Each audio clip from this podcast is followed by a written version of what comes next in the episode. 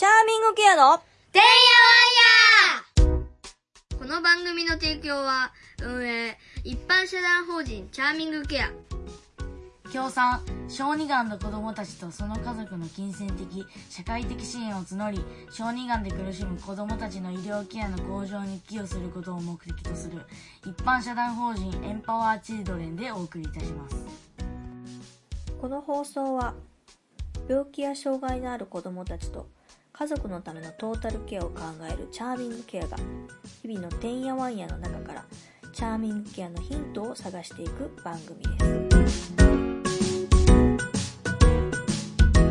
はい今日も始まりました。チャーミングケアのてんやわんや、えー今日のゲストはですね、えー前回に引き続きですけども株式会社ドロップの取締役篠田敦さんですよろしくお願いします、はい、よろしくお願いしよます。ろしくお願いします。あの、前回はですね、えっ、と、まあ、今、マレーシアに移住されてるっていうお話と、まあ、子供の、とのその接し方みたいなところをお話しいただいたんですけど、そもそものそもそもなんで働きながらお父さんが、そんなん、それが可能なんていうのが、多分聞いてらっしゃる方、なんかこう、ね、みんながみんなやっぱりその、なんだろう、リモートワークで、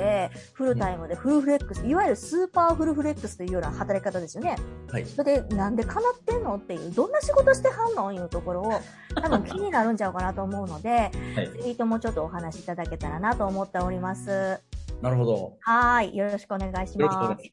フレックスの話？かな？んいやいや、そもそも、フルリモートでね、あはの、海外に行って、海外にもともと言い張られたら別ですよ。い。はい。はい。だけど、海外に行って、フルリモートで、で、まあ、フルフレックスいうのはもしかしたら他の会社さんとかでもあるかもしれへんけど、あの、篠田さんね、本当あの、前の時も言うたけど、関西で結構有名人なんですよ。結構、結構言うた、まあまあまあまあまあ言うたらあかんけど、あの、有名人なんいですよ。ですよ。サーフィングジャパン関西ってところのもともとね、お偉いさんやから。はい。ね。で、それを、まあ、それも一応、まあ、あの、要は、えっ、と理、理事長は辞めたんですよね。辞めたけど、席は置きつつ、はいえっ、と、まあ、会社の仕事もされてるっていう状況で、うんうんそんなんでどないしてはんのってやっぱ思うと思うので、うん。その辺どういうふうな、こう、いいきさつ言うとあれやけど、どういう工夫をしながらっていうところとか、あとどんな仕事してるのかっていうとこはいろを聞きたいなっていうところなんですけど。なるほど。わかりました。ありがとうございます。そうですね。それで言うと、今、あの、ドロップという会社では、あの、まあ、えっ、と、前回もね、あの、人事担当というか、あの、えー CHRO というあの役職であのやっておりますんで、えっ、と、採用とか組織開発とか、うんあの、まあ、社員のこうキャリアアップ、キャリア教育とか、えーそういったことがまあ中心だったりするんですよね。で、えーそうすると、その、外部の方と接す、あそれはあんまり関係ないな。あの、何にしても、その、えーそういう仕事をしているんですけど、うんあの、まあ、コロナが始まってから、僕ね、2021年の、まあ、1月からこうドロップという会社ジョインしてますけども、本当に数えるぐらいしかオフィス行ったことなかったんですよね。でオフィスって一応あって、あの梅田の WeWork に、あの、借りてるんですけども、そこに行くのも本当に数えるぐらいしかなかったんですよ。でほとんど行かなくても全然業務が成立していたんですね。うんまあ、もちろんそれはあのスタッフの、まあ、メンバーの、ね、業務によりますけども、まあ、僕の場合は全然あの、まあ、あとコミュニケーションさえ取れれば、えーオンラインツールを使ったら全然取れるし、まあ、全然大丈夫だったと。うんで、あんまりにも大丈夫なこうことが続いていて、ある時ふっとこう気づいたというか感じ考えちゃったんですよね。うんこれ日本でなくてもよくないって、うんうん。本当に突然降ってくるんですよ。うんうん。で、えー僕、枚方いうところにいる、うん。今も家あるんですけど、うん。なんか、枚方だろうが、海外だろうが、これやってること、やれること変わらんし、もうリモートでオンラインで繋がりさえすれば、どこででもできるってことやから、これもう、行ってええんちゃうかなって思うよ。うんうんだから、まあ、リリモートをなんでできるようになったかっていうよりも、その、まあ、もともとリモートで、あの、うんできるような体制で会社があったので、うんでその中で働いていたら、結局これ働く場所って問わないなっていうふうにこう感じちゃった。そやけどこれね、私も大阪やから思いますけど、今私ランサーズっていう会社で、まあ働かせてもらってて、まあいわゆる本当に、まあフルリモート、フルフレックス、フルリモート取れたんですよ、最近。そういうの忘れとったけど。はいはいはい。だけど、あの、あ、違うわ。えっと、フルタイム、フルタイムが取れたんですよ。あ、なるほど。で、フルリモートフレックスなんですね。で、そういう働き方、しかも副業いうか、まあ、チャーミンケアもやりながら働いてるので、そういう、まあ、人をね、受け入れてくれる会社が、東京以外にほぼない。もう何個も受けて、実は、シロさんにもちょっとね、あの、そういう採用系の話お話でお世話になったことあるけど、やっぱりね、難しいですよね。もう珍しいもの、そういう働き方を採用してるところって。うんうん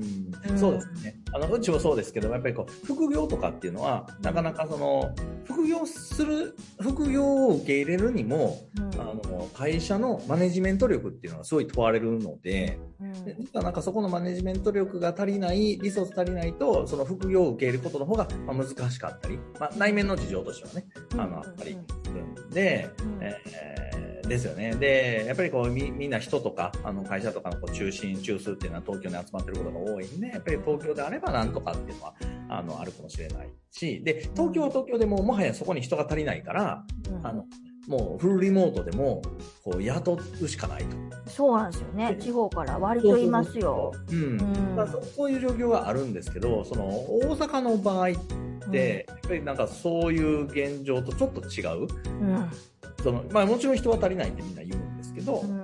でなんか東京ほどの、あの、なんか危機感というか、その変革を起こして、なんかこう働き方に自由度を高めるみたいなところは、は聞かないですよね。ねえそのハイブリッドみたいな形で、そのリモートも織り交ぜてっていうのも、ちょっとまあコロナがこう収束し、収束までしてないけれども、だんだん落ち着いてから逆に元に戻ろうとしてるから、うん。それまたまた少ないですよね。もうなるだけちょっと通ってくださいみたいな前提やから、そうなってくると、まあ、あのーまあこれもちょっとジェンダー的な話になってあれかもしれへんけど、女性は働きづらいですよ。子供、子育て中の女性はやっぱりとてもじゃないけど、通勤時間もったいない気めちゃめちゃするしね。うん、やっぱりそのリモートワークうん、で、その時間管理、うん、この2つを一刻も早くも撤廃しないとダメだなと思って、うんね、あのそれらがあることで、どれだけ多くの人たちがこう働きたくても働けない現状にあるのか、まあ、潜在的なこう、ねえー方々にやっぱりこう目がいってなかったりしますよね。そうそういう人たちになんかその人たちのためにというつもりはないですけど、そういう人たちの中に優秀な人たちっていうのはすごくたくさんいるので、あのそういう人たちを誰よりも早く獲得するっていうことを考える上でも、えーリモートワークとあのフレックスタイムっていうのは、もうあの絶対必要だと思うし、もうこれから日本だけじゃ多分足りなくなるはずなんですよ。うん。だっ海てうち外あれですもん、チャーミングケアね、あのーあれですよ、1年前ぐらいにね、篠野さんにいろいろお話しさせてもらって、あれからね、あれですよ、一人中国、メンバーね、中国とモンゴルですよ。ル。えーすごい。結構、結構今バリバリやってくれて、その二人、中国とモンゴルですよ。やっぱもう、やっぱそういう働き方に順応できる人って言って、しかもこっちの求めてるスキルを持ってる人ってうん少ないんですよ、やっぱりね。そうですよね。そうなんですよ。うんやっぱり特殊な、あの、特殊なというか、その今までのこう、当たり前の中でこうやってきた人と違うスキルが求められたりとか、うんうんしていくと、どんどん新しい市場を開拓していかなきゃいけないですよね。うんうんそれができるようにするためには、あの、本当に自分のこう手の届く範囲のあの人たちにばかり手を伸ばしていても意味がないかな。私でもあともう一つね、すごくこう、不思議だなって言ったらあれなんですけど、はいはい。あの、もともとそのファザリングジャパン関西でやっておられた時って、割とそのね、さっきもちょっと有名人だって言ったけど、はい。はいテレビ出たりとか、割と広報チックな、こう、外に向かって外交するみたいなところがすごく多かったと思うんだけど、今人事をやられてて、で、おそらくまあ、フルリモートで働いてはるから、割とこう中の仕事というか、そこがすごく多いね、感じなんで、なんでそこにこう、なんだろう、スイッチしたんやろっていうのがね。それで言うと、あのーあ二つ側面があって、うん。えっ、と、一つは、あーと僕やっぱりその人のキャリアとか、うん。その人の生き方とか、そのものにこうフォーカスをする、まあ、父親の子育てとかもそうでしたけども、なん かそのライフプラン全体に何かアプローチできたらいいなっていうのを思っていて、それがまあファザリングという観点から、えっ、と、さえーと、ドロップという会社の会社として、その、し働く社員に、一人一人に、それをこう、どう、あの、一緒に、えー考えていければいいかなとか、いうふうなことを、なんかこう、やりたくなったっていうのが一つ。うん。やりたくなったというか、その、もともとやっていたことを、なんかこう、どこどこのお父さんたちじゃなくて、その社員にっていうふうに、あの、ターゲットがこうシフトしたっていうのが一つあるなと思っていて、で、そういう意味では、あの、確かにこう、対外的ではなくて、この内部に対してのアプローチになったのかなと思うんですけど、あ思い出しました。あのやっぱり外部もあって、それは採用のアプローチとかは、あの、うん外部の人たちうん。に対する、その、まあ、PR だったりとか、うん。あの、ドロップのことをこう、よく知ってもらうとか、いうふうなことだったので、なんかそういう意味では、なんか自分というその媒体を使って、えードロップのことを知ってもらい、なんか、まあ、あわよくば好きになってもらう、みたいなアプローチをしてるので、まあ、それはなんかそこは変わらないかな、具体的にそのドロップではどういう仕事というかどういう、まあ、サービスというかなんか物を売ってるわけじゃないじゃないですか、はいはいはいはい。ね、どういうサービスを展開されてるんですか？そうです。ドロップは、あの、SDGs のコンサルティングをやっている、まあ、そのベンチャースタートアップなので、うん。えーっと、やってる業務としては、本当にその SDGs のこう導入をコンサルティングするとかですね、あとその導入にあたって、その社員の、えーサステナブルなこう知識、マインドを醸成していく上での研修だったりとか、e ラーニング教材をこうお届けしている。うんでそういったことがこうメインになっています。で、あとプラスは、プラスでは、えっ、と、SDGs、まあそのサステナブルっていうことにこうつながるような、あの、ウェブシステムだったりとか、そのアプリのこう開発だったりとか、えーそういったところまで手掛けて、まあいずれにせよ、まあコンサルとか開発とかっていう手法を使って、まあ社会のこうサステナブルのこう支援する、うんそういったこう事業をやっている会社ですね。なるほど、いやでもなんかそうなってくると SDGs ってなんかそのなんだろうサービス業とかなんかそういうジャンルじゃないじゃないですか、はい。もう全ての業種にこう関関連することになるからいる知識っていうかインプットめっちゃ大変なんじゃないですか。そうですね。やっぱりうん。SDGs っていうことだけでもすごいこう、情報量があるし、うんうん。かつ、あの、まあ、さっきのね、人事の、こう、まあ、社内の社員の、こう、キャリア教育とか、うんうんあの、つながるんですけど、SDGs そのものに答えがあるわけじゃない？うんうん要するに経営コンサルとか、その人事コンサルとかみたいに、これまでのアプローチがあって、ある程度こうん。うデータが取れていて、うん。えーこうすれば、あの、こうなるよ、こうなる、うんうん。うんはいよ、みたいなうんことを言える、その、テーマでもないんですよ。うんうん。うんだから、あの、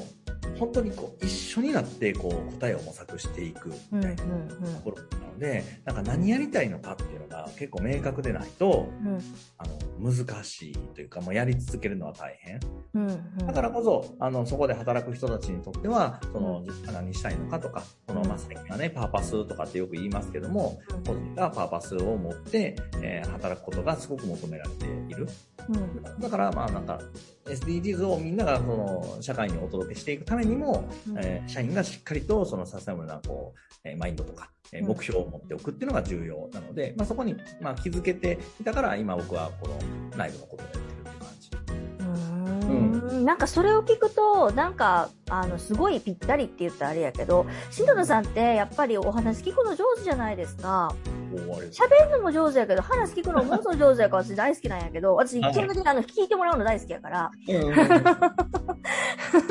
ねえ、そうなってくると、やっぱりその難しいことが、おそらく困難であろうっていうことが予測されてるお仕事の中で、そうやって中心になる人で聞く、おそらく聞くことが多分多いんちゃうかなと思うんだけど、それはすごい適任ですよね、それね。んそうですね。やっぱりね、あの、そこがね、本当に、あの、まだまだね、こう、そこにこう、たどり着ける、まあ世の中全体がね、うん。あの、答えのないものを今一生懸命みんな目指してるんだよっていうことに気づけていなかったりするので、あの、なんですけども、うん、やっぱりその、もうもっとたくさんこう聞けて、えー何こう、何かこうアドバイスだったりとか、うん。あの、ができることがあればいいなっていうのは、なるほど。なんかこう、イベントとか、あの、なんだろう、オープン、オープン的にこうしたりとかしないんですか？なんかね、あの、ようやく、あの、日本ね、あの、オフィスでは始まったみたいで、あの、先ほどもお伝えした、あの、大阪のウィワークに、うん。あの、あの拠点構えてるんで、うん。そのウィワークの中で、あの、イベント、うん。えっ、ていうのは、なんかちょっとずつ開催がされるようになってきているみたいな。うんどういうイベントになるんですか？なんかこう、べ勉強、お勉強するみたいなところあ、そうそう、なんかもう昔あったような、その研修、あの、うん。まあ、どこかこう、の会社のこうサステナブルな、こう、取り組みを、えー、こう一緒に勉強しましょう、みたいな、あの、どこかから、えー、そう、招聘を招きをして、うん。えーなんかこう一緒に、あの、一てくださった方々と知識を共有していく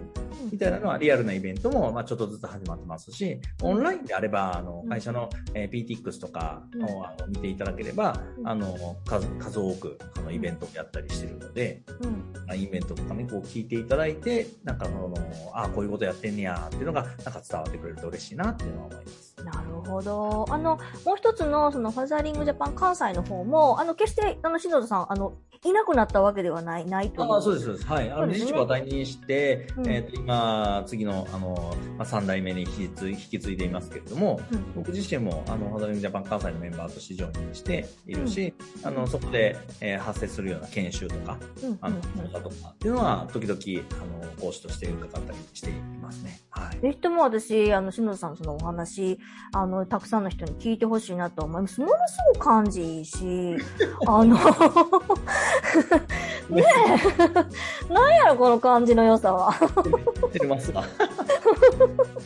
本当にたくさんの人に知ってほしいなと思います。本当にあの、いろいろ、あの、やっぱりね、こういう話って、まあ、お仕事の話は別としてね、あの、前回でお聞きさせていただいた子供とのやりとりの話とかって、やっぱ病気とか障害のある、まあ、私みたいに、いわゆる当事者の言葉と、まあ、全然違う、その、そういうことを経験されてない方との、その、垣根っていうのがすごくやっぱちょっとできてしまうので、だけど似たような体験ってあるようだとか、こういうことって大切だよっていうのを、ちょっと共通言語で喋ってもらうと、すごく、その、そこの垣根が低くなるから、非常にあの、あれです、あの、篠田さんって貴重な方なので、ぜひともまた何かの形でジョインができると非常に嬉しいなと思っております。はい。今日はどうもお時間ありがとうございました。ありがとうございました。